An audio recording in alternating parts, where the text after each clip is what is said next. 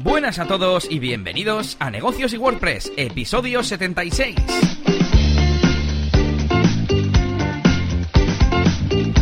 Bienvenido de nuevo a este podcast de negocios digitales en el que hablamos de WordPress, marketing online y cosas relacionadas como el SEO, el código, los plugins, etcétera, y también de cómo emprender, de cómo ser autónomo y todo lo que tiene que ver, conseguir clientes, comunicaciones, etcétera, etcétera. Hoy estamos a 5 de diciembre, jueves, diciembre de 2019, por si esto lo escuchas en el 2032, en Marte.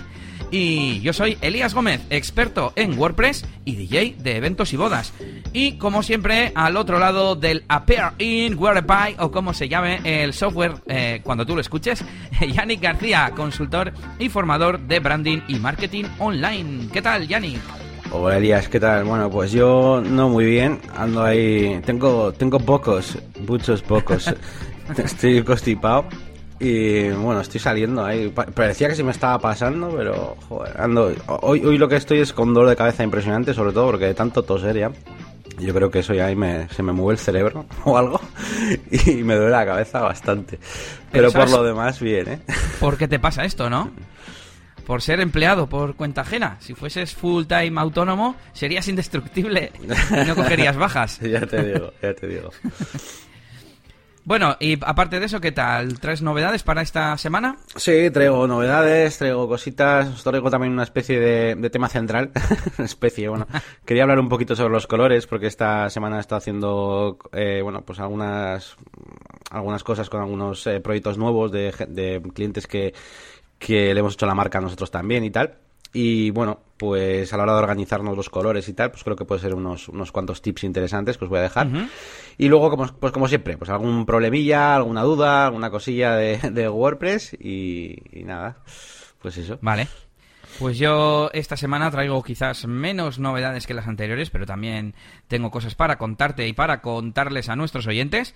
Y la primera es que me he comprado el dron. Lo iba a levantar, pero lo tengo aquí cargando.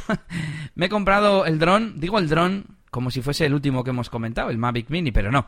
Me he comprado eh, en el Black Friday, aprovechando el Black Friday un poquito, eh, uno que se llama Rise Teio, que lo, bueno es que tiene tecnología DJI dentro, así como Intel, y vale 110 eh, o algo así a precio normal, y estaba a 89 en el Black Friday.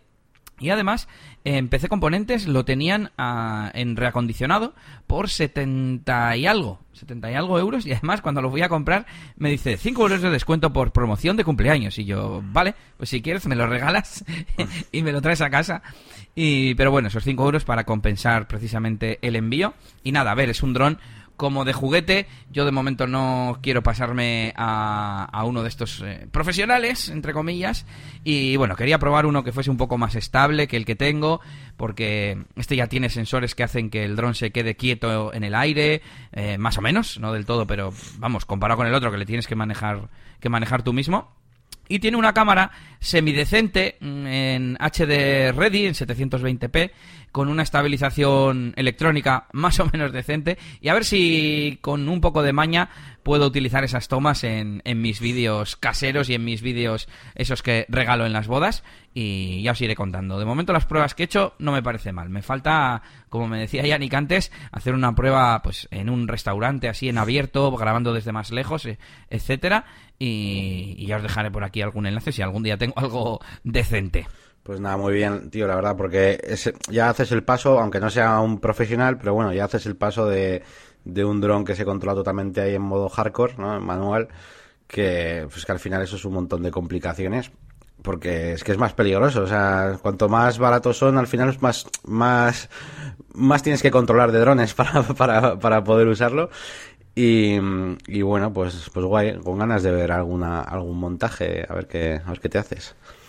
A ver, he de decir que este no tiene GPS, que es el elemento que ya hace que vaya perfecto, que por ejemplo tenga la función que llaman return to home, volver a casa, ¿no? Graba el punto de salida y si ves que le estás perdiendo o lo que sea, le das a la tecla y vuelve el solo porque sabe dónde está, ¿no? Está ubicado en el, en el espacio.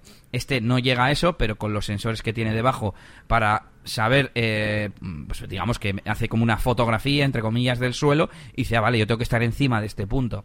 Pero claro, eh, si por ejemplo le cambias de repente el fondo del suelo con una alfombra, pues ya se pierde porque no sabe dónde está. Pero bueno, eh, no tiene tampoco sensores de para no chocarse con las cosas.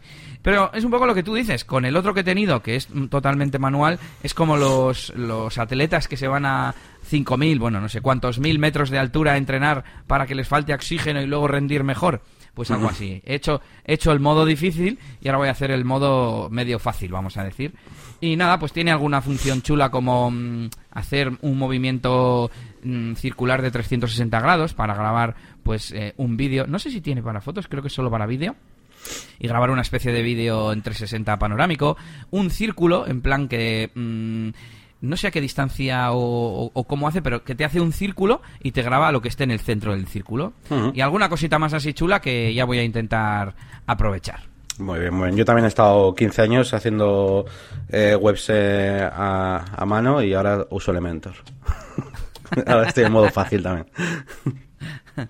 bueno, eh, pues vamos ya con noticias de lo nuestro, de WordPress y de WordCamp. se ha presentado ya, se ha publicado que va a haber una WordCamp para creadores de contenido en Barcelona. Este año hemos tenido la WordCamp de desarrolladores en Sevilla, que creo que no fue la primera, pero sí fue la primera como ya más oficializada, pues con el dominio este mm, que indicaba que es de, de desarrolladores, etcétera. Y esta es 2020-barcelona.publishers.wordcamp.org. Ya no le pusieron después del 20 otro punto porque ya eran muchos. Y, nada, bueno, os dejamos el enlace para que le echéis un vistazo. Todavía la están preparando, pero bueno, eh, yo ya había escuchado que tenían pensado hacer más WordCamps temáticas. Eh, pues eso, para desarrolladores, para marketers, en este caso para creadores de contenido Así que bueno, interesante que se vaya diversificando y especializando eh, este tipo de, eventos de WordPress. ¿Qué te parece? Muy bien, claro que sí. Si es que al final los que usamos WordPress eh, es que le damos, al final le damos a todo, le damos a un montón de cosas y tenemos que eh, tenemos que tener en cuenta muchas cosas, que es el diseño, los contenidos, al final estamos metidos ahí en todos los fregados. Igual que cuando, yo que sé, cuando luego hablaré también un poquito de las meetups y todas estas, pues cuando he ido a las de SEO y demás, bueno, o las propias WordCamp, ¿no? Que, leches, al final se acaba hablando de un montón de cosas. Eh, fíjate, ¿no? Pues boluda, la última que estuvimos hablando de los call to actions, por ejemplo, que no es algo de WordPress, ¿no? Así que, mm, que genial. Muy bien. Pues nada, y lo siguiente te traigo una herramienta, pero de esas que todavía no son recomendadas. La he estado mirando un poco por encima y yo creo que a ti te va a molar. Es una herramienta mm, donde puedes ver eh, temas que están a punto de volverse, pues, tendencia, virales o como lo quieras llamar. Por eso se llama Exploding Topics y es de un profesional que ahora no tengo aquí el nombre, pero que es conocido dentro del mundo del SEO y el marketing de contenidos y tal. Y bueno, igual te, te sirve a ti en tus proyectos y también a nuestros oyentes para saber de qué hablar eh, antes de que se ponga de moda y así tú estar eh, antes de que la gente empiece a escribir, tener tú ya tus propios artículos, como en Minority Report, pues, pero para contenido. Eh, está muy bien, sí, es como un poco de los estos gráficos, ¿no? De, cuando estás viendo las palabras clave de AdWords o incluso de Cocolice, ¿no? Que te dice, hace un gráfico como de tendencia y supongo que eso que predice que, está en auge o incluso basándose, entiendo yo, que en otros años, ¿no? O sea, si otros años, eh, ahora, durante estos meses, pues tal, sube, ¿no? Pues, no, sé, no sé cómo funcionará, ¿eh? Pero está guapo, la verdad que la herramienta mola, habrá que ver cómo, cómo hace. Pero está, no, mira, tanto estoy mirando que es de Backlinko, que es una herramienta de backlinks para SEO y eso, no de un tío, era de una herramienta mm, padre, en este caso, hermano iba a decir. Y, y bueno, mm, la he visto en Sin Oficina, si no me equivoco, y aquí os la dejamos para que le echéis un vistazo. ¿Y qué nos cuentas tú de noticias del mundillo, Yannick? Bueno, pues noticias que me he enterado esta semana, que me he enterado esta semana, porque tampoco es que, sean noticias de ahora mismo. Por ejemplo, eh, otro día estuve leyendo que, que BBPress, ¿vale? Que es un plugin así bastante tocho de, para hacer foros en, en WordPress, que igual pues hay gente que no lo conoce pues se va a actualizar después de seis años eh, sin, actualizarse. Y bueno, es una noticia que salió el, el, el 12 de noviembre, ¿no? Publicaron aquí en el, en el blog de BBPress. Eh, que bueno, que van a lanzar una nueva actualización y tal, y con un montón de, mejoras, y, bueno, que están muy ilusionados y, todo eso.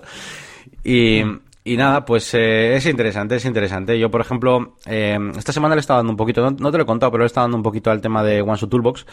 Y, y, el tema de tener una pequeña comunidad es un, un, foro o algo así, es una cosa que me interesaba para ese tipo de proyectos, porque al final son proyectos que como que la gente al final los puede eh, ir alimentando y tal.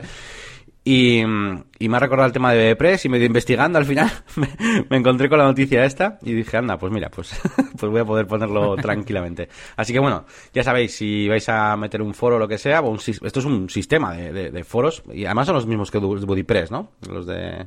Creo, o no. No, sé exactamente el equipo de desarrolladores, pero bueno, es como un plugin oficial o medio hermano, hijo de, de WordPress. Eh, pero ten cuidado, que los foros los carga el diablo. Ya. Que eso luego hay que moderarlo. Eh, spam intencionado y spam de este que está en una zona gris de no, bueno, y es que es para aportar. Ya, tío, pero estás hablando de tu herramienta o de tu negocio. Vale que estás aportando, pero ¿dónde está el límite? Y me acuerdo, no sé en qué web, que tuvimos un foro, que montamos un foro, vamos, y que se llenaba de spam, pero spam de bots, de, fuera. Y. Ya, es, eh, vamos, tampoco. Esto fue hace años y no tengo mm, referencias o experiencia reciente pero cuida, cuida con los foros. Sí, sí. Pues eso, nada, si os interesa, pues ahí, ahí lo tenéis. ¿Y qué más cositas me enteré esta semana? Pues nada, pues de un pequeño cambio de planes, estrategia en Cocolice, que es esta herramienta que usamos Elias y yo, ya sabéis, eh, bueno, pues para todo el tema del SEO y tal, hemos comentado aquí mucho y nos gusta mogollón. Eh, y bueno, la voy a implementar también en la agencia, os he convencido ¿eh? de que mola mucho y tal. Em, y además, al nivel que estamos ahora mismo con los proyectos y tal, eh, sobre todo aceptamos muchos proyectos que, que todavía no que todavía no han hecho SEO, muchos de ellos, por así decirlo, ¿vale? No es un proyecto ahí gordo que ya tiene una estrategia y que están cambiando de agencia, ¿no? Entonces, digamos que tampoco necesitamos eh, un control tan específico ahí para tener tantas herramientas, el SEMrush con el HRF, con no sé qué. Y eh, pues he propuesto esto, estaba enseñando un poquito cómo funciona, hicimos el 14 day trial este, de 14 días gratis, y eh, vi que los planes habían cambiado. Eh, dije, jolín, pues esto a Alias a mí me salía, no salía más barato. y bueno, básicamente es que, es que han quitado, como me dijiste tú el otro día en audio, han, han, cambiado lo que son las características ¿no? de los planes. Ahora mismo solo puedes tener un, un plan en el, o sea, una, una página web, perdón, en el, en el plan básico eh, y bueno, lo demás más o menos puede servir, pero el, problema son los sitios, ¿verdad? Entonces, eh, claro, pues ahí estamos pensando un poquito cómo vamos a hacer, si ir cogiendo pues, eh, pues igual un plan para 10, 10 15 sitios, pues que son los clientes de, SEO así importantes que tenemos ahora.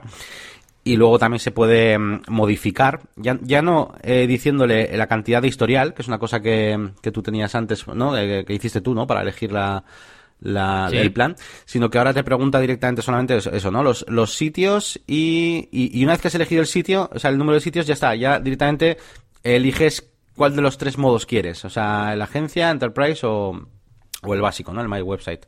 O sea, que es, son los, digamos, esas son las, las, características con las que se puede jugar ahora. Pero bueno, aún así está, está muy bien y el precio, la verdad que sale, sale muy bien. Además te, te pone el precio por, por cliente, básicamente. Entonces, eh, si pones 10 sitios, tal, pues al final igual ves que es mucha pasta, ¿no? Pues igual son 100 euros, lo que sea, ¿no? Pero dices, joder, es que sale a 9 dólares o 10 dólares, lo que sea, eh, por cliente, ¿no? Entonces, pues a nada que tengas unas tarifas ahí de SEO, pues para hacer, gestionar tus clientes, pues bueno, pues sale, sale bien. Y nada, pues eso, de eso me he enterado esta semana. Sí, me has recordado a las herramientas o los módulos de ManageWP que, que al final, bueno, pagas proporcionalmente a los clientes o los sitios que metas. Pero bueno, al final dices, vale, eh, me cuesta dos dólares el backup diario de este cliente. Ya, bueno, pero es que si te paga 50 o 100 del mantenimiento, pues no, no es dinero y te soluciona esa papeleta, ¿no? Eso es. Y estaba mirando aquí Cocolice yo ahora y he visto que estoy 9, eh, posición 9 para RGP de WordPress y 4 para guía RGP de WordPress. He subido un puesto en cada uno, así que... Aplausito rápido para Elías.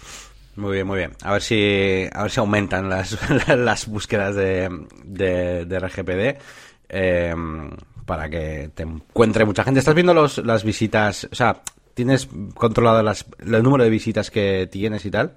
¿Va aumentando? Entro de vez en cuando, pero el nivel de control que me gustaría tener, ya no te digo diariamente, pero no sé, es que me voy a tener que poner tarea específica. Revisar tráfico. no sé qué de tal keyword de tal artículo. Claro, así tendría que, que, hacerse, ¿no? Pero claro, para eso necesito que haya un equipo de 10 personas solo para el contenido y para analizarlo, ¿sabes? Claro.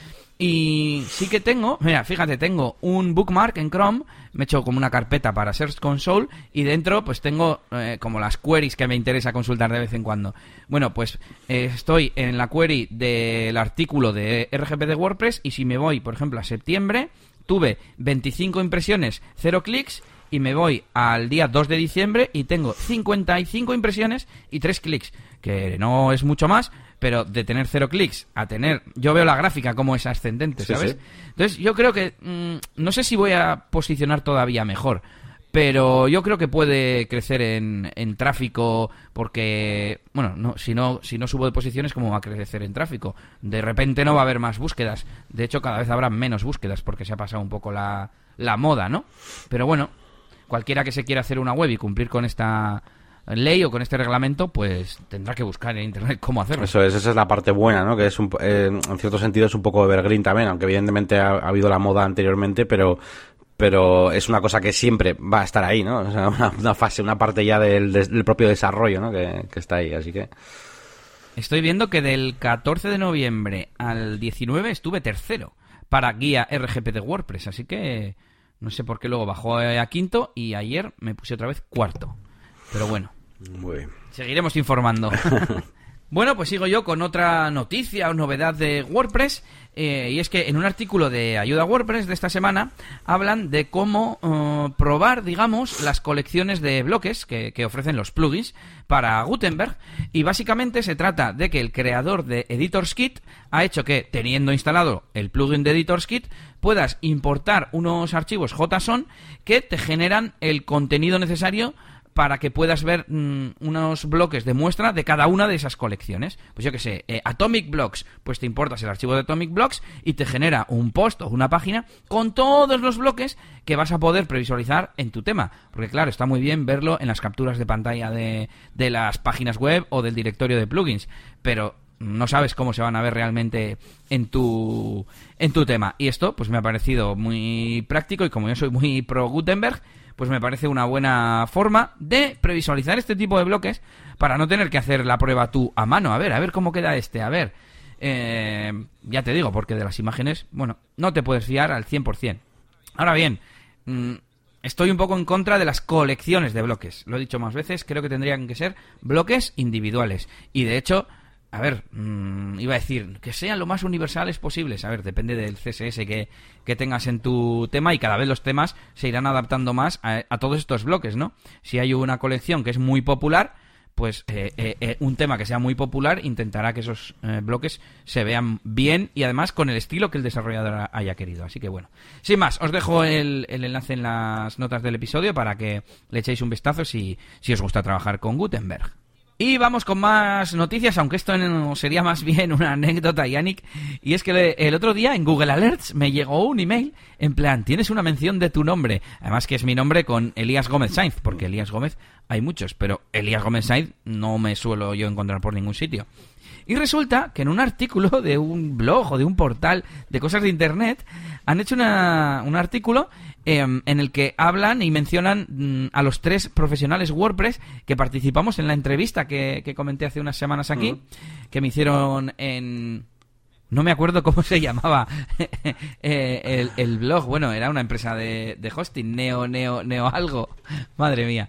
Bueno, eh, y el caso es que Neolo, Neolo, me salía Neodigit, pero eso es otra, otra empresa. Neolo y, bueno, eh, han hecho como un batiburrillo del artículo. Bueno, no sé si han utilizado más cosas, pero bueno, eh, hablaban un poco de los eh, plugins. De hecho, se llama WordPress se asienta como el gestor de contenidos más popular del mundo. Y hablaban en una sección de los plugins y habían hecho un recopilatorio de los plugins que habíamos mencionado en aquella entrevista. Y bueno, me ha parecido un poco curioso. Os dejo el enlace también si tenéis curiosidad por verlo.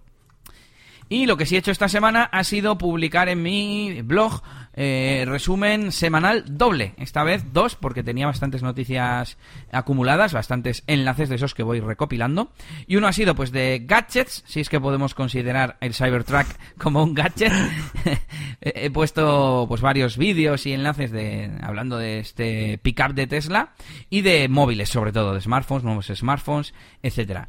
Y eh, más recientemente, si no me equivoco, he puesto otro resumen más de software y servicios online, de cosas de, como siempre, de Google, alguna cosa de Apple Podcast también, y no recuerdo ahora de memoria, así de YouTube, del tema de YouTube em, eh, Made for Kids y, bueno, otros artículos que han puesto en, en el blog de YouTube. Bueno, le echáis un vistazo y os enteráis de las últimas noticias que he recopilado al respecto. Y bueno, que muchas veces cuando miro a ver qué, qué, artículos he puesto, me dan ganas de no poner estas, ¿no? Porque al fin y al cabo es algo personal que yo recopilo y, y no tiene que ver casi nunca con, con, mi profesión, salvo el que hago, el resumen que hago de, noticias WordPress. Pero bueno, mm, de vez en cuando sí que incluso yo mismo busco información sobre un tema y digo, esto me parece que yo he recopilado algo y, encuentro algo que, que, que, yo mismo había recopilado y que es interesante, ¿no? Eh, a ver, se podría hacer con servicios como Digo, que lo utilizo yo mucho, o alguno así, similar. Pero bueno, así pues lo tengo todo centralizado en mi web y si alguien quiere consultar cosas sobre Tesla, pues simplemente entra a la temática Tesla y quizás ve eh, un artículo desmenuzando la última presentación de Tesla, aunque sea eh, simplemente unas notas con un vídeo, o puede encontrar un resumen de estos semanales en el que se mencionan noticias de Tesla o de, de lo que sea. Así que bueno, eh, igual no, no, lo vuelvo a traer aquí, pero por lo menos mencionar que, he hecho esas entradas en el blog. Y por otro lado, he hecho otra auditoría a, a un abogado que me comentó que le mirase la web y tal. Eh, y bueno, de momento le he mandado el informe y ya veremos si, si me contrata o no. De momento simplemente he hecho la auditoría de nuevo en vídeo y un informe resumiéndolo todo. Y esas son las novedades, un poco de mi faceta de, de desarrollador web y de bueno, mi web, eliasgomez.pro. Pues muy bien, tío. Me alegro mucho de que, de que eh, te estés metiendo ahí el tema de las consultorías y las auditorías y todo eso. La verdad es que a mí me funcionan muy bien y sobre todo también en la agencia, porque los clientes que, que luego te, bueno, que tú les enseñas un informe de cómo está su web y qué cosas se pueden mejorar, eh, digamos que que luego están más abiertos, ¿no? A hacer ese tipo de, de, de, cambios, de optimizaciones, de cosas y como que confían ya en ti, ¿no? Es en plan, bueno, pues haz, haz lo que tengas que hacer para, para que esté bien, porque hay una fase eh, anterior, ¿no? Donde, donde se les ponen los problemas que tienen y, demás, ¿no? Entonces, es, es como, bueno, es como, es como un poco educarles también en qué, en qué cosas puede mejorar la web y luego hacerlo. Muchas veces eso no ocurre cuando hacemos directamente un desarrollo o simplemente el cliente viene con una idea en la cabeza y, y, esta parte de la auditoría me parece, me parece muy guay. Así uh -huh. que, y bueno, y me, me, y me, trae, normalmente me trae clientes, buenos clientes, vamos, eh, que, que, es como trabajar con ellos. Uh -huh. Y bueno, ¿qué os traigo yo esta semana? Bueno, pues, eh, como os decía, eh, un par de tips, pues un poquito lo que suelo hacer yo para el tema de los colores eh, en la página web. Y que bueno, es una, un par de prácticas que utilizo yo casi siempre. Eh, así que bueno, os voy a ir diciendo, pues son, son cinco pasos más o menos los que, los que suelo determinar y os voy a dar también alguna que otra herramienta para que, bueno, pues para que os ayude a, a hacer estas cosas. Y bueno, lo primero de todo, evidentemente, pues es que el cliente eh, o la marca, pues tenga una serie de colores. Eso es lo, lo principal, y una serie de colores determinados, ¿no? Eh, normalmente pues cuando tienes un manual de marca o diseñas un manual de marca pues ya sueles incluir ahí los, los colores de, de, la empresa, de la marca y, demás. Pero a la hora de, de, aplicarlo en la página web pues eh, tenemos que tener en cuenta también que mmm, cada elemento tendrá una función entonces no podemos hacer eh, que digamos que todos los elementos estén al mismo nivel, es decir, que haya de todos los colores, aunque la marca tenga tres colores, pero que estén todos más o menos en la misma en la misma cantidad, porque entonces haremos que ninguno destaque, ¿no? Entonces, bueno, al final se suele utilizar un poquito la típica regla esta que habéis oído todos en los, para diseño de interiores y para todo, que es lo de lo, el 60-30-10, es decir, que haya un 60% de un color, un 30% de otro y un 10% de otro, ¿no? Pero es que yo, lo aplico también directamente en las páginas web. O sea, al final eh, el 60% pues lo utilizas como masa principal, el color principal de la de la, de la marca, eh, que normalmente solemos coger un color pues si con, el que se trabajan los fondos, por ejemplo el blanco, etcétera. Luego un 30% como color secundario, donde ahí ya sí que suelo meter ya el color pues que suele tener el logotipo y cosas así, el color principal. Y luego un 10%, si es que hay un tercer color, eh, es fenomenal, para eh, realizar esas llamadas eh, a la acción, esas un poquito pues para llamar la atención, ¿vale? Pero es importante eso, ese 10% para que para que realmente llame la atención, ¿sí? Porque si lo ponemos en todos lados, pues evidentemente pues no conseguimos ese efecto, ¿no? Así que bueno, lo óptimo para mí, trabajar con, esos tres colores eh, de marca, por así decirlo, ¿vale? Es el primer, primer paso. Después, lo que mm, yo suelo hacer es plantearme eh, los colores de ya de, interfaz web, por así decirlo, ¿no? Algunos colores pues que tenemos que tener en cuenta que tarde o temprano, si no los tenemos en cuenta ahora, cuando hagamos la web al final eh, nos daremos cuenta de que tenemos que elegir uno, ¿vale? Así que lo mejor es plantearlo también desde el principio. Uno es el color de éxito, ¿no? Por así decirlo, de acentuación, ¿no? Que suele llamar en Elementor, por ejemplo.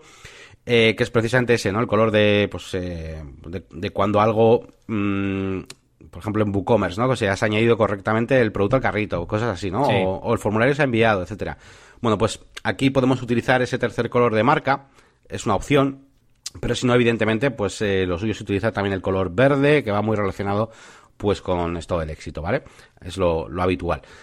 El color de error pasa un poquito parecido, mm, solo que en el color de error mm, lo que os diría es que no utilicéis ningún color que aparezca en la web, ¿vale? O sea, si tu web, por ejemplo, es roja, pues eh, intenta que, los errores no aparezcan de color rojo. Eh, para es que estamos en lo mismo de siempre repetir un poco lo mismo, pero bueno, hay que tenerlo en cuenta también, que hay mucha gente que no, se suele fijar. Pero si tu web tiene muchos toques rojos, como de hecho yo hace un poco una, ¿no? De un, de un gimnasio, por ejemplo, pues los, los, vamos, el, el, mensaje de error es una especie de amarillo, por ejemplo, ¿vale? Tampoco debo poner verde porque eso puede dar confusión, ¿vale? Pero, pero algo que indique un poco advertencia. Y por último, colores neutrales también. Estos son obligatorios. Al final, pues para la lectura, pues tendremos que utilizar un fondo pues más o menos neutral, o blanco, o gris, eh, lo mismo para el color de los textos y demás. E incluso, a veces, no siempre, a veces hago también un, guardo un color de bajo contraste. O sea, igual un, eh, un gris intermedio, por ejemplo, para los inputs, para cosas así que no, que no necesites que se destaquen demasiado, ¿vale? Dentro de, dentro de la web. Pero bueno, eso es más o menos opcional. En Elementor, por ejemplo, hay una herramienta muy interesante que es el selector de color que tenemos de, digamos, dentro del panel de Elementor. Puedes acceder con el menú de, de hamburger que tiene el panel de Elementor a una sección donde configuramos cosas globales, en realidad, ¿vale? De, de todo Elementor y podemos guardar nuestras paletas de colores. Entonces yo todo esto lo guardo ahí y así luego lo puedo utilizar en cualquier parte de la web, ¿vale? Es lo más, lo más cómodo. Pero bueno, vosotros pues donde lo, utilicéis. Si tuviera un poco idea de aquello de, de, este CSS un poco más dinámico, SAS y esas cosas, pues estaría guapo también crearse como, como tu propia lista de, de colores para ir llamándolos, ¿no? A, a, cada uno y tal, y reutilizarlos. Pero bueno, yo como uso Elementor, pues lo hago de esta, de esta manera.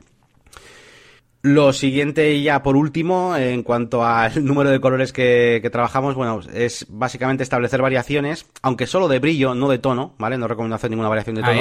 Para el tema de... Eh, ah, bueno, sí, bueno, me refiero a... Claro, el tono me refiero al, color, ¿no? Es lo que comúnmente se llama como color, yo creo, ¿no? Sí, sí, sí. Y... Yo te he entendido por lo menos. Sí, sí, sí, no, pero al decirlo tú me das cuenta de que igual, igual alguno no. Entonces, brillo, ¿no? Pues o más claro o más oscuro, evidentemente, de un color ya, ¿no? Por ejemplo, del rojo. ¿Y para qué, para qué hago esto? ¿Para qué hago variaciones de brillo? Para los estados, ¿no? De los botones. Eh, por ejemplo, pues el hover, active, eh, incluso deshabilitado, eh, cosas así, ¿no? entonces, intentamos usar simplemente el, mm, el valor de brillo, pues en Photoshop mismamente, cualquier programa de edición de colores que tengáis, pues simplemente trabajando, por ejemplo, en HSB, es muy fácil simplemente bajando el valor del, de la B, ¿no? Del, brightness. Es una forma sencilla, ¿no? Em, y bueno, una vez que tenemos todos estos colores, que ha sido tonto, pues has empezado con tres colores de marca, pero al final pues te habrán salido ocho o nueve variaciones, pues también para cosas de interfaz, ¿no? ¿Qué es lo que suelo hacer? Pues ver qué tal funciona, ¿vale? Eh, hay algunas cosas que más o menos ya van de cajón y mientras yo voy diseñando más o menos tengo experiencia y ya sé pues que no voy a poner un determinado verde sobre un determinado fondo rojo, ¿no? Ya sé que se va a leer mal. Pero para los que no son todavía muy expertos en estas cosas, eh, se puede utilizar una página web que se llama eh, abc.useall5.com que, que, eliges una serie de colores, eh, te viene como, eh, unos iconos de más, de, añadir. Eliges ahí un color, bueno, dos, pues puedes poner los colores que, que tú quieras. Y una vez que le has dado, te, vas, te muestra una tabla de colores con todas las combinaciones, ¿vale? Con un texto y, y, un, y en texto y fondo, ¿vale? Entonces desde aquí puedes ver qué cosas son legibles, qué cosas no son legibles. Incluso te dice, esto es legible, pero solo para eh, textos grandes. Para los pequeños no. Te iba a decir, eh, si te lo indicaba la web. Eso es, sí, sí, te lo indica la web y te dice, hay como varios niveles, ¿no? En plan 3, triple A, ¿no? Que es en plan súper bien, doble A, que también está muy bien, y luego ya en amarillo, que es, eh, pues que, que solamente para textos grandes, y luego ya eh, DNP, que es Does Not Pass, que... Ah que eso ya no, no se ve, ¿no? Por ejemplo, yo ahora mismo estoy haciendo justo un ejemplo de un, con un verde y un rojo, pues el texto verde, el texto verde. Yo también. Sí. La mía parece ocho apellidos vascos, parece la mía. pues eso es, el texto verde sobre el fondo rojo, pues, eh, pues es difícil no encajarlos y aquí, pues a mí me parece que no, que no se puede. Y bueno, esto también yo lo uso muy bien porque a ver, sí que es verdad que el texto corrido, el texto normal, ¿no? De, los artículos, pues al final lo vamos a poner en un fondo claro y tal. Pero bueno, está bien para saber los botones del menú, cosas que un poquito como, o sea, a poder ser, si podemos encajar todos los colores eh, entre sí, pues pues súper bien. Hay, hay, veces que, que combinan súper bien. Pero pues otros, eh, los que no, así que os podéis dar cuenta aquí. ¿Y qué pasa si necesitas elegir unos colores? Pues porque los colores del, del, cliente o lo que sea, pues son precisamente eso, rojo, verde, tal, y no, no te permite hacer demasiadas combinaciones o lo que sea. Bueno, eh, puedes también utilizar otra web, os dejaré por el link porque es una URL un poco extraña, es colorable.jxnblk.com. Eh, y entonces a partir de un color que tú le metes aquí ya, un color problemático por así decirlo, eh, puedes ir eh, jugando un poquito, por ejemplo, lo que os decía, ¿no? Con el lightness o con el brillo y con ciertos parámetros hasta que veas que tienes el triple A, ¿vale? eh, para poder ir, bueno, pues para poder hacer combinaciones de colores que se lean bien. Así que bueno, puedes utilizar también esta herramienta. Os digo, os la dejaré por ahí en las notas. Eh, y por último, por último, eh, una herramienta interesante ya después de una de que hayáis terminado una web o lo que sea, o si queréis comprobar qué tal tenéis vuestra página web actual, es eh, uh -huh. la página de estadísticas de, de CSS, de bueno, ya la conocí hace tiempo ya, que es cssstats.com, donde le metes la URL y salen unos, unas estadísticas muy interesantes, sobre todo hacia la parte del final, donde te va diciendo, oye, pues mira, eh, tienes eh, establecidos eh, cuatro colores, por ejemplo, o tres colores. O, y, y, claro, yo en mi caso en la máquina de branding, por ejemplo, me, me, he dado cuenta antes de que había un sitio en la página web que tenía un color casi blanco, pero no lo tenía, no lo tenía puesto blanco. Y uh -huh. esto pues te va detectando, te hace un poquito de estadísticas eh, muy chulas y, y, está bien, ¿no? Para, para saber, pues, eh, por ejemplo, también de las tipografías, cuántos tamaños de texto estás utilizando, cuántas tipografías. Yo, por ejemplo, pues uso, uso dos. eh, pero evidentemente, pues si ves una web que tienes ahí 20 tipografías, eh, mogollón de colores diferentes, tal, pues al final eso también pues es una, una pega. Así que bueno, eso, eso os traigo, esta pequeña guía de, bueno, pues de cómo trabajar un poquito con los colores, sobre todo eh, lo más importante es eh, que la parte de la lectura pues sea legible, así que por eso estas webs que os, digo que os ayudan. Y, y respecto a los colores, pues intentad no cambiar nunca los colores de marca.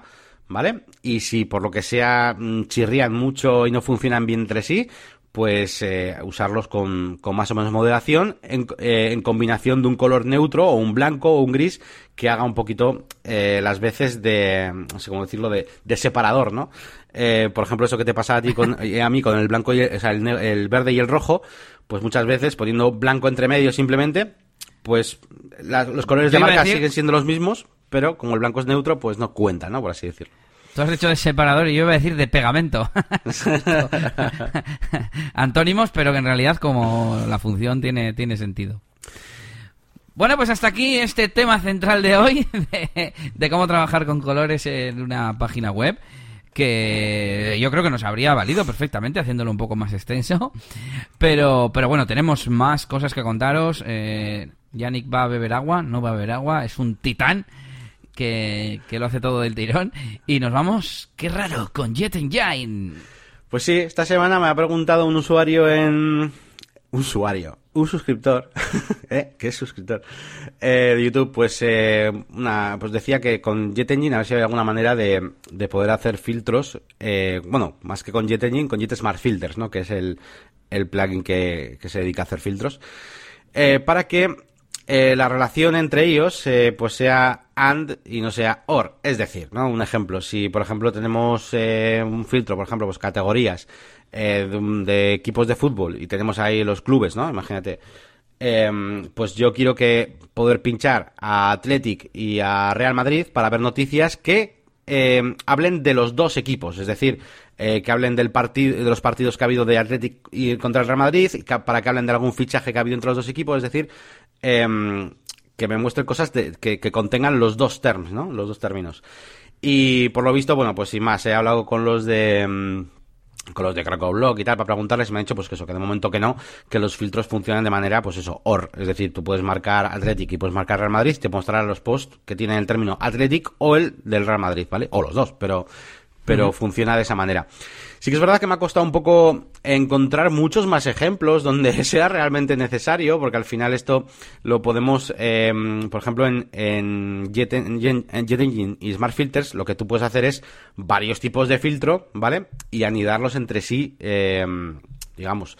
Pero así que dentro del, de, la mismo, la misma taxonomía eh, quieras elegir post que, es- que pertenezcan a dos cosas es como es como raro, ¿no? Tú mismo me lo has dicho, yo había puesto antes un ejemplo sobre ropa de moda y tal, y había puesto pues hombre, mujer, niños, ya, pues que normalmente no, no quieres ver ropa de hombre y de mujer al mismo tiempo. Bueno, de, hecho es que no, no existe algo que tenga la categoría hombre y mujer al mismo tiempo en la ropa. Claro, pero hay que decir que tú habías puesto otros valores como invierno, verano. También, claro, Entonces sí. puedes querer poner mujer y verano. Ya, pero nunca vas a querer poner, como tú has dicho, hombre y mujer. Entonces, eh, en teoría eso serían dos filtros diferentes, dos, dos criterios, si lo quieres llamar así, ¿no? En un buscador, pues varios criterios y que tú pudieras añadir nuevo filtro. Y, mm, bueno, más que dos criterios, dos taxonomías. Lo de nuevo filtro era en el caso de querer hacer que, que puedas hacer un or y un and. Mm, en plan, imagínate, no sé, se me está ocurriendo. O sea, que añadas dos veces el mismo filtro. Eh, imagínate, joder, no se me ocurre. Si quieres and, vamos a suponer que es and siempre. Bueno, eh, o en este caso era or, ¿no? Sí, sí, sí. Claro, no, entonces el ejemplo que iba a poner no, no sirve. Pero bueno, que sería simplemente. eh, bueno, es que claro, yo me lo imagino todo programando y programando. Es que a la hora de hacer el VP Query tienes un parámetro que es la relación. Pues podrías tener un dropdown con eh, excluyentes o incluyentes, ¿no? Las búsquedas. Y ya está. Y entonces tú colocas en la query el OR o el AND y, y- y listo. Eso es, sí, no, aquí el problema, el mayor problema es, es Jet Engine, o sea, Sma- Smart Filters, pues que no lo soporta y tal, y, y no deja configurarlo, pero evidentemente esto se puede hacer, ¿vale? o sea, eh, simplemente pues eso, que con Smart Filters no se puede hacer, y no, no lo sabía. De hecho es curioso porque yo, por ejemplo, en, lo- la- las, las queries que si te deja controlar el Elementor, pues cuando sacas un listado de post, sí tienes ahí para meter las relaciones que tú quieras, or, and, y poner lo que tú quieras. Mismamente, en la web el otro día que os enseñé de fútbol, del Gol Digital, eh, yo cuando, cuando entras en un, o sea, en una single de una, de una noticia, yo le he puesto que salgan los posts relacionados, que con, eh, en, en algún sitio he puesto, ¿cómo lo he llamado? También te recomendamos que hay muchos tipos de posts recomendados alrededor, ¿vale? Tiene muchas cosas en el sidebar. Pero hay uno de ellos que saco co- eh, noticias que contengan exactamente las mismas categorías que la noticia que estoy, pero con and. Ajá. Por ejemplo, Claro, entonces, claro. eso en las queries de, mm, de las consultas de Elementor, pues se puede hacer, pero pues en los filtros, en los filtros no. Pero bueno, yo supongo que lo habrán pensado más que bien pues, para tributos y cosas así, y bueno, pues eh, de momento pues no. De todas formas me han dicho que, que como ya sabía yo, pues que, cualquier sugerencia y demás, pues al GitHub de CrocoBlock para que, para que pongan ahí todo. Eso está guay. ¿Y qué más? Más noticias así mías, así profesionales y tal. Bueno, el otro día mm, se me olvidó comentarlo en el, en el episodio anterior, realmente, que es que eh, se me había ocurrido, bueno, me había, se me ha ocurrido. Eh, mm, digamos que despertó en mí las ganas de, de hacer una ponencia, ¿no? El otro día que estuve en, en la meetup de SEO, que ya os conté, pues me quedé un poco con ganas, digo, ojo, pues yo creo que podría hablar de cosas interesantes aquí también. Y además ellos están súper receptivos siempre, pues a que, a que cualquiera, ¿eh? pueda hacer una, una ponencia o lo que sea. Así que nada, le mandé un email a Gorka Y, y, nada, ya me ha contestado que, que perfecto y que, mira, pues eh, seguramente pues para enero, o si no, pues igual para el mes siguiente, pero en principio para enero, pues se podría, se podría hacer. Así que va a ser mi primera ponencia. Eh, la verdad que estoy bastante ilusionado porque es una cosa que no he hecho nunca, que seguramente estaré muy nervioso y todo eso, pero, pero tenía muchas ganas de hacer. Así que mm, nada, estoy pensando un poquito, bueno, ya pensé un poco el tema sobre el que hablaría, así que voy a intentar hacer una especie de, de, mm, un, poquito, eh, creo que he hablado un poquito en el curso de SEO que hice en YouTube, hablando un poquito de los diferentes caminos del usuario, de cómo nos, de cómo nos llegan, y luego pues relacionarlo con los diferentes tipos de contenido que hay en WordPress, ¿no? Pues el archive, la single y tal, y qué hacer en cada uno de ellos. Un poquito en ese estilo. estructura web a través del branding, lo, voy a llamar. Que es un nombre así como de, es, un, nombre, nombre de ponencia. y pues, te mereces una de estas. Ese Yannick ahí. Y, nada, poquitas cosas, poquitas cosas cuento, que no sé, tampoco me ha pasado mucho más esta semana. Bueno, sí, me han contactado los de SiteGround, por cierto, para que, les parecía interesante hacer algún tipo de colaboración y tal. Eh, porque dicen que han desarrollado un montón de, de cosas ahí nuevas, que si un plugin para eh, como para hacer como no sé cómo decirte, un paquetes web con, con plugins dentro, eh, un montón de cosas para WordPress, que han quitado el cPanel y han puesto una cosa nueva, súper chula y tal. Y dije, bueno, bueno, pues yo adelante, a mí si me dejáis una cuenta para, para poder trastear, y me han dicho que sí, que me hacen una cuenta. De hecho les dije, oye, pues mira, pues lo, lo de afiliados, pues eh, estaría bien también, porque mira, oye, tengo CrocoBlock, es una cosa que me gusta, realmente me gusta mucho, y, y eso la gente lo nota, nota que, que, me gusta de verdad y tal, y pues eh, al final pues eh, sí que tengo unas cuantas ventas y tal de, de afiliados del plugin. Y, y, me han dicho, sí, sí, sí, CrocoBlock lo conocemos muy bien. Lo tenemos un sistema de integración ¿Ah, con, con, CrocoBlock. Y yo, ¿eh? ¿Qué dices? Y sí, sí, vas, eh, pones SiteGround, eh, CrocoBlock, bueno, no me acuerdo cómo la, la URL, a ver. No sé si era SiteGround barra CrocoBlock o algo así. Em, y, y sí, sí, tienen como unos planes que te viene el crocobloque integrado dentro del hosting, esas movidas. Eh, voy a buscarlo, a ver, cabo 10, que siteground.com, a ver, yo creo que es barra crocoblock, sí, eso es, siteground.com barra crocoblock.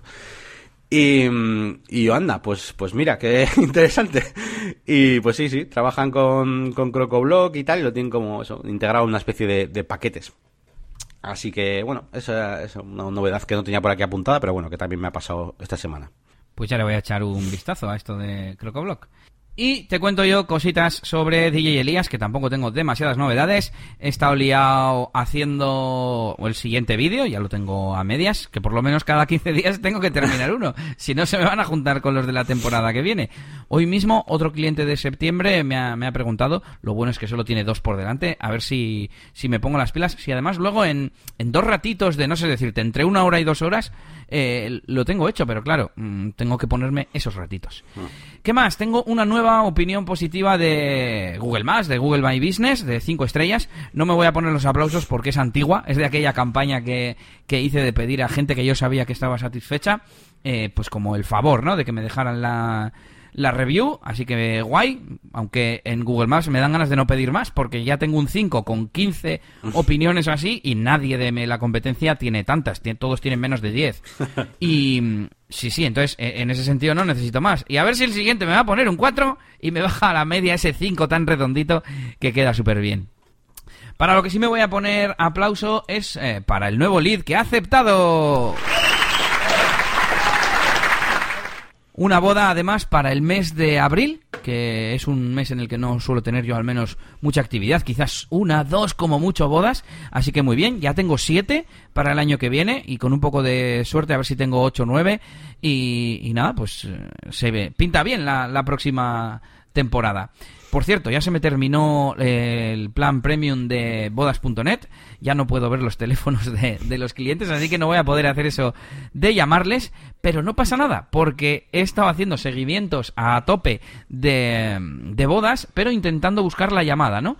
Diciéndoles antes decía, de vez en cuando, tenía una de esas frases guardadas que era en plan, si quieres hablamos cinco minutos, no sé qué, te dejo aquí mi móvil, tal, pero como en plan, me tienes que decir si quieres hablar. Ahora no, ahora lo que hacía era en plan, eh, si te parece bien, un día de estos te, voy a llamar, no sé cómo, cómo, es exactamente, ¿no? Pero como diciéndole, salvo que me digas que no, te voy a llamar. Y entonces me da cuenta de que, primero, muchos realmente eh, ya habían contratado. Lo bueno, que he forzado a que me contesten, porque yo me imagino que ellos, mm, consciente o inconscientemente, decían, no, no, yo no quiero que este me llame, le voy a decir que ya tengo DJ contratado. Mm. Y, y, por otro lado, eh, aparte de que he hecho que me contesten, me he dado cuenta de que la mayoría que no contesta es porque ya lo tiene contratado. Entonces, ¿para qué narices estoy llamando? Para nada. Lo considero, lo considero un poco file. De hecho, una chica incluso me, me colgó. Yo creo que me colgó. Me decían, Lili, bueno, igual se le ha cortado. Digo, ya. Claro. Y por eso ni me devuelve la llamada, ni me contesta en el WhatsApp, ni no sé qué. Y dije, paso, ya no le, no le quiero molestar tampoco a la gente. Y total, que Mm, me vine un poco abajo, ¿no? Mm, por un lado, todo esto vino por aquellos dos clientes que decían, no, es que me llamaron y me dieron confianza y no sé qué. No sé, no sé cómo equilibrar o combinar eh, el dar a información, toda la información posible, el no molestar, pero a la vez, oye, que sepas que te puedo llamar si quieres, tal. No sé, no sé cómo combinarlo, pero como a partir de ahora en bodas.net no voy a tener el teléfono, pues, pues nada. Y un montón de leads de Star of Service de la otra plataforma los he archivado directamente, porque claro, si haces seguimiento, entonces te contestan o dan clic al teléfono o no sé qué, y entonces te cobran. Así que nada, me voy a mantener Star of Service, pero solo voy a mandar un mensaje. Y nada, creo que voy a seguir trabajando en el tema de redes sociales, en mejorar la página web, en eso que hemos dicho tantas y tantas veces, de mejorar la imagen de marca y que los que vengan vengan ya más convencidos. Hmm, muy bien. No, hombre, al final también, también está bien por la parte, lo de la llamada, digo, por la parte de, de como una especie de prueba, ¿no? De test eh, para ver cuánto interés no tiene también la otra persona o en qué estado está, ¿no? Es lo típico de, de que te preguntan un presupuesto, eh, ¿cuánto vale una web, no? Y, y pues si le preguntas, oye, pues explícame esto, esto, esto, lo otro, o te, o te parece llamamos, o hacemos una reunión eh, y tal, y ya si no te contestan o si no sé qué, pues ya ves que no, que no hay interés, ¿no? Entonces, bueno, como mucho, pues igual te puede servir para eso, ¿no? Para discriminar rápidamente a los que no te han contestado. O sea, si, si ya tú diciéndole, oye, eh, te voy a llamar la semana que viene y tal, ¿qué día te, y hora te viene bien, tal? Si no te contestan a eso, es como en plan ya, uy, ¿sabes? Pero bueno. A ver, el, problema, digamos, es que hay mucha gente, o sea, hay muchos estados distintos. Hay gente que simplemente está buscando precio, o sea, saber eh, cuánto vale un DJ de bodas. Eh, hay gente que te dice lo que quiere, hay gente que no, aunque igual lo sabe, pero tú no sabes en qué punto está.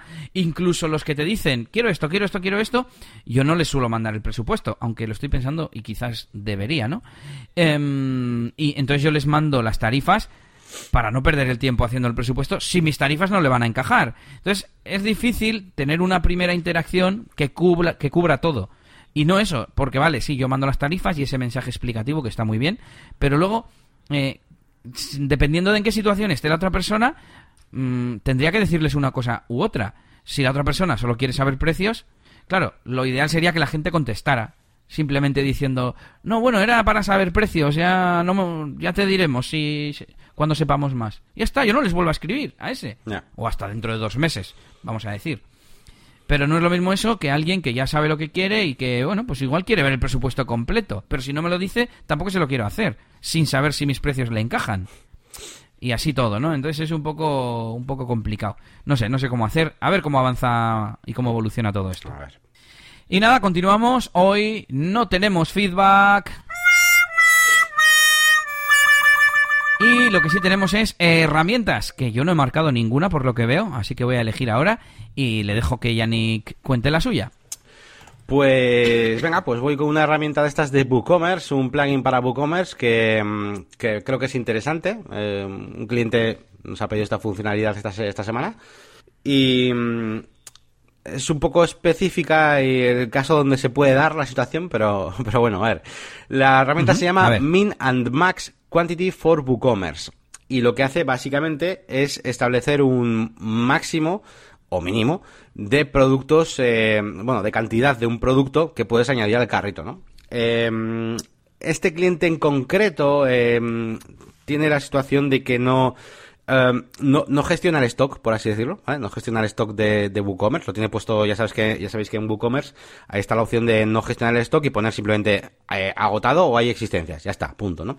Sí, Un poco para facilitarte la vida. Y este cliente lo utiliza de esta manera pero hay veces que hay ciertos productos pues que es muy complicado, ¿no? Eh, pedirlos y tal, ¿no?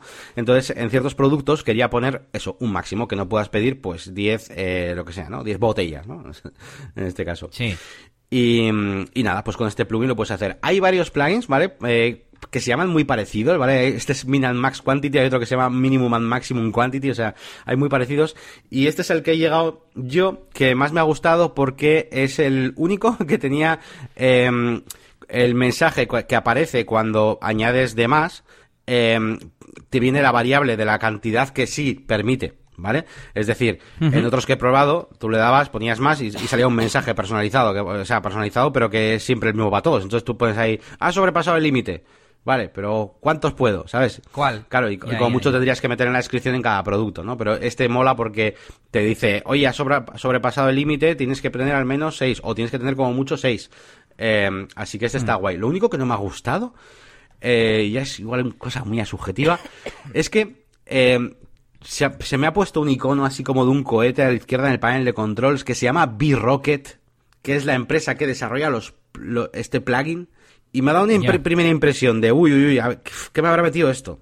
Y no, por lo que veo, solo me ha metido lo del Max Quantity, pero no sé, se me ha hecho raro. bueno, pues Yannick os recomienda un plugin de WordPress y yo os recomiendo uno de negocios, como estos negocios y WordPress, bueno, de negocios o de cualquier persona, para cualquier persona. Y es Free Email Signature Generator by Cloud HQ. Hace mucho que nos traía una extensión de Cloud HQ y con esta, pues podéis generar eh, firmas para el email gratis, ¿eh? que es lo que dice su nombre. Y nada, está muy guay porque puedes colocar un logo, los datos de contacto, el nombre, eh, enlaces a las redes sociales. Y está todo ya preparado como para tener siempre pues el mismo formato, ¿no? El típico formato de, firma. Y bueno, lo añadí hace bastante tiempo Mm, pero creo que, funcionaba bastante bien y bueno, pues si queréis tener una firma currada, si justo estabais pensando en cambiar la firma, pues os puede venir bien. Me imagino que se podrá desinstalar una vez que se haya generado la firma, no lo sé, pero bueno, le echáis un vistazo y espero que os sirva. Y pasamos, como no, hoy sí tenemos Regreso al futuro. Futuro.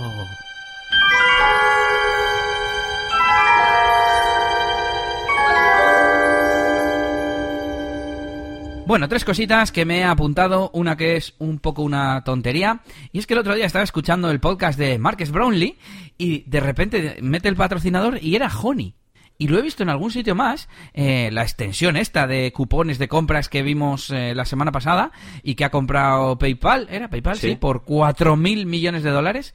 Y, y fue como, jo, estos están metiendo pasta. O sea, digo, la, compra de, de, PayPal, la inyección de pasta, la están utilizando ahí para hacer patrocinios en, en cosas. Me suena haberlo visto en algún podcast o en algún soporte más. Y bueno, pues me, me, resultó curioso y quería traerlo como, como Back to the Future, ¿no? Luego miramos a ver si Honey está en la página esa de trendings, de futuros trendings, que va a haber. puede ser, puede ser. Y eh, sobre todo, quería traer también dos cosas que me he dado cuenta. El otro día escuchando el episodio de la semana anterior, eh, digo, joder, si todo el mundo está hablando del Black Friday y nosotros no hemos hablado nada del Black Friday, pero es que... Eh, por un lado, yo no lo he, como, desde el punto de vista de, empresa, yo no lo he utilizado para promocionar nada, ¿no? al fin y al cabo, para hacer una web, para contratar mantenimiento, no sea, no tengo ningún producto en el que tenga mucho margen y te pueda hacer una, una promoción. Y por otro lado, como consumidor, tampoco lo he utilizado porque mm, escuchaba el otro día un episodio de minimalistas que explicaban esto, ¿no? Que, mm, en plan, si tú no tenías ya pensado desde mayo una compra que has ido dejando pasar para tener un día de ofertas o algo, no lo compres. Porque si hasta ayer no te acordabas de ese producto que te están ofertando hoy al 30%, no lo compres. Y yo pensaba, claro, es que mm, es toda la lógica del mundo. Y luego vi también alguna imagen de esas de eh, Black Friday, 300 euros, no, 359 euros. Resulta que etiqueta digital se lo habían olvidado y ponía 299. O sea, antes del Black Friday, 299. Y después 359. Y es como, es que encima, para que me engañen, mm, yo quiero comprar algo que sepa que está más barato, como he hecho con el dron, que fue. Mm, no fue una compra de última. Iba a decir una compra de última hora, sí, no lo tenía pensado comprar, pero llevaba tiempo diciendo que quería un dron. Y de repente lo veo con un descuento bastante considerable y yo sé que es verdad que estaba descontado. Así que bueno, yo creo que por eso no hablamos del, del Black Friday. ¿Tú? Sí, sí, yo, yo sí que, a ver, yo sí que, digamos que he comprado durante Black Friday, pero tampoco es que me haya fijado exactamente en Black Friday, por así decirlo, ¿vale? Sí que me he aprovechado a nivel de mm, propio, pues de plugins, por ejemplo. Me he comprado el Restrict Pro en Black Friday y tengo un pequeño descuento. Pero, por ejemplo, en Amazon también que he hecho algunas compras y tal, eh, también pues para cosas de, de, Navidad y demás. Yo, sobre todo, me, me, he fijado en el, en el Price History este, de, de la extensión que uso yo, esta, bueno, típica, ¿no? El Kipa, ¿no? Que se llama. El no, supongo. Bueno, pues una extensión que te la pones y, te, y, estás en la single de cualquier producto de Amazon y te aparece un gráfico. En la eh, single. aparece un gráfico de todos los precios que ha tenido. Y bueno, eh o sea, me fijo en eso, ya sea eh, Black Friday o no. Y sí que es verdad que algunos productos eran en plan, pues si esto no, si esto no era más barato hace dos meses. Hace uno sí, como que como que lo han ido preveyendo, preveyendo ¿sabes? Ya, es que eso Eh, también. Claro. Pero, y dices, joder, si hace tres meses, o sea, si durante todo el año está más barato, luego hace dos meses ha, ha subido de precio, pues, o sea, mm, me da igual, o sea, comprarlo ahora que comprarlo dentro de dos meses, ¿sabes? Pero bueno, eh, que eso, eso, tampoco es que me haya aprovechado mucho, pero sí que, sí que hemos hecho, hemos hecho compritas. No las voy a traer aquí porque son regalos de Navidad y de cumpleaños y de Papá Noel que no se pueden abrir hasta Navidades, así que mm, os traeré en el podcast de Navidades. Vale, vale, vale. Que, claro, yo es que no sé con qué podcast fue, que fue en plan.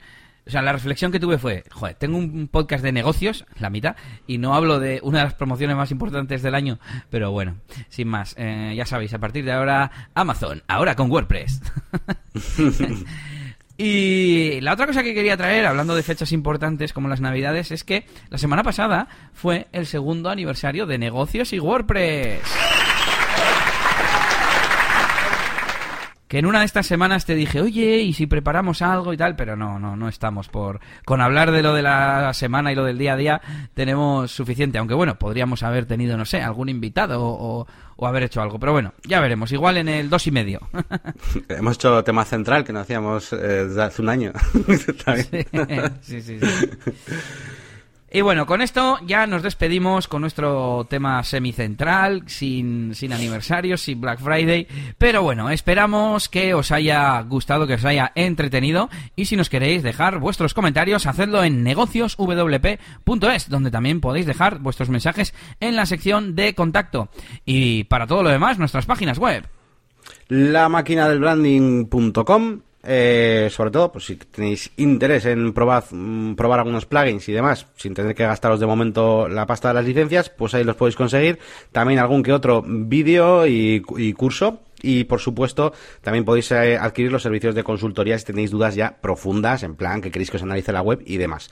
Que no, que queréis eh, informaros de cosas de WordPress y, bueno, o consultar a Elías alguna cosa, pues para que, mm, yo que sé, para que os lleve, por ejemplo, el mantenimiento de vuestra página web y demás, pues bueno, pues vais a eliasgomez.pro.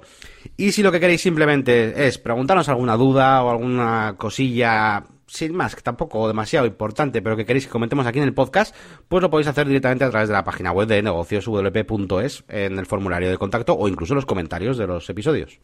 Eso es. Voy a aprovechar y voy a pedir feedback a nuestra audiencia eh, sobre ese servicio que quiero lanzar, que comenté la semana pasada, eh, en el que quiero acompañar a los emprendedores a mejorar o a crear su página web pero no a través de un presupuesto de 2.000, 3.000 euros de un proyecto completo, sino alguien que o bien entienda algo de WordPress, o en el caso de que tenga ya una página web creada, y yo ir acompañándole poco a poco, al ritmo que él quiera, en función de sus capacidades económicas o de su tiempo, del tiempo que pueda dedicar, tal como comentaba con, el- con la web de- del masajista la semana pasada, ¿no? Y no tengo claro cómo llamarlo. No sé si llamarlo acompañamiento WordPress, asistencia WordPress, desarrollo continuo, mejora continuo WordPress. Claro, siempre tiene que estar la palabra WordPress por ahí para que se sepa que es con WordPress. Y es una, mm, por resumir lo que contaba la semana pasada, es una forma de darle mucha flexibilidad al cliente en la que yo le hago una auditoría previa de la página web. eh, o si es una página web nueva, ah, pues no lo he hecho nunca, pero bueno, sería cuestión de ir creándola poco a poco, en lugar de una auditoría, sería una especie de propuesta inicial y luego ir trabajando pues como por fases o por tareas en base de lo que eh, eh, a lo que el cliente le quiera dar prioridad y no sé cómo llamará esto Yannick acompañamiento asistencia es que no quiero que Me- parezca me que son emergencias Ya, me viene algo rollo. pero no es. Pero me viene correo mentor, mentoring, ¿sabes? Es como... Ya, sí. Yo tengo dos conceptos. Uno es el de acompañar, que sería un poco eso que estás comentando de mentoring. Y por otro lado, la de que es continuo, que es hasta el infinito. Y si quieres que te lleve el SEO, te llevo el SEO. Y si quieres que, dentro de mis posibilidades, claro. Luego, también esa es otra. Mm, lo bueno es que puedes ir, eh, se pueden hacer mejoras en base al, éxito, digamos, a, la rentabilidad que se le vaya sacando a, esas tareas, a esas acciones. Sí, me viene también a la cabeza, se me ha olvidado el nombre de cómo se llama este trabajo, pero vamos, eh, por ejemplo, típico, ¿no? De que tienes a un profesional de la moda, por ejemplo, que es el que te... Mm, ah, personal shopper iba a decir, vale, vale. Ajá. Pero personal WordPresser, no sé. Algo así.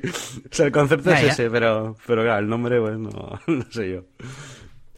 Bueno, pues a ver si, a nuestra audiencia, a nuestra mente colmena colectiva, se les ocurre a esas 400, 500 personas que nos suelen escuchar, que hombre, no son eh, 2.000, 3.000 o 60.000 como tiene Boluda, pero oye, eh, les queremos mucho y entre 400 personas alguna idea habrá, ya lo sabéis, negocioswp.es. Y hasta aquí este episodio número 76, si me, no me equivoco de memoria, que espero que os haya gustado y nos escuchamos en el siguiente. Hasta luego. Hasta luego. Wow, wow, wow, wow, wow, wow.